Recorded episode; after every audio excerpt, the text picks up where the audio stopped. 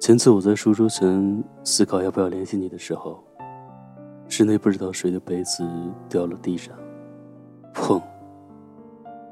像心跳加速的声音，像我遇见了你。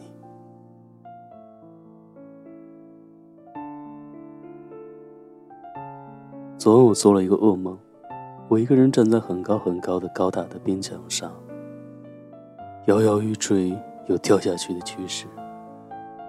吓醒后，我出了一身冷汗。起来点亮手机，三天五十八分。你一定睡得很熟吧？我睡不着，突然很想你。这里冬天已经很深了，天依旧阴沉沉的，好像我欠了他五百万没有还。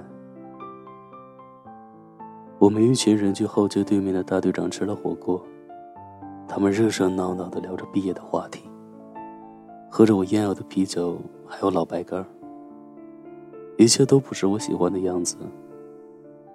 你唠叨着想吃的正宗火锅，不知道什么时候开始，我已经吃厌了。你什么时候才能来呢？九月开始的时候。我在那个城市一个人坐着六路，去了很多老地方。那家铜锣锅的店开得正兴隆，透过窗，还能看见亲密的情侣坐在你坐过的那个位置上吃饭。后来的很多次，我都忍不住在想：如果那是怎样怎样，如果没有遇到你呢？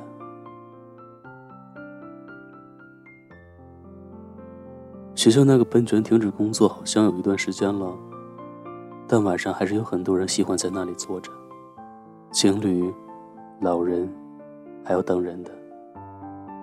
我前前后后就在那里等过你一次吧。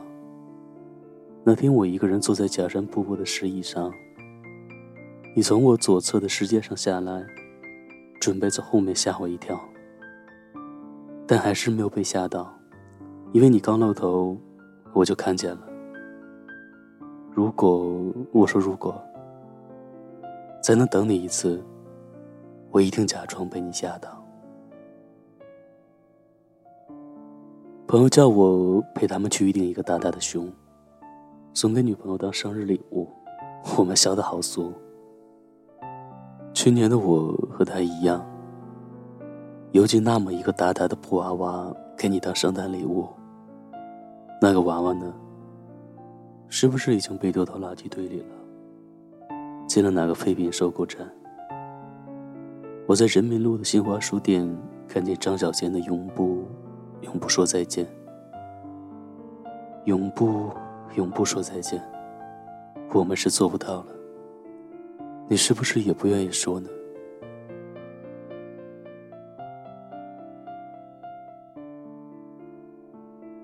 四年前，我们在老教学楼五楼讨论未来。那时候意气风发的我，预测自己能改变一片天。昨天我终于下定决心，在三方协议上签了字。我把自己卖了一个很廉价的价钱。我的预测错了，所以我们没能在一起。你说呢？萧亚轩的类似爱情，在身后的音响里唱着。你在过马路吧？而此时此刻，重庆正在下雨。我在人民路等幺零幺。我想了想，还是没有联系你。我站在屋顶，黄昏的光影，我听见。爱情光临的声音，微妙的反应，忽然想起你，这默契感觉像是一个谜，心里有点急，也有点生气，你不要放弃，行不行？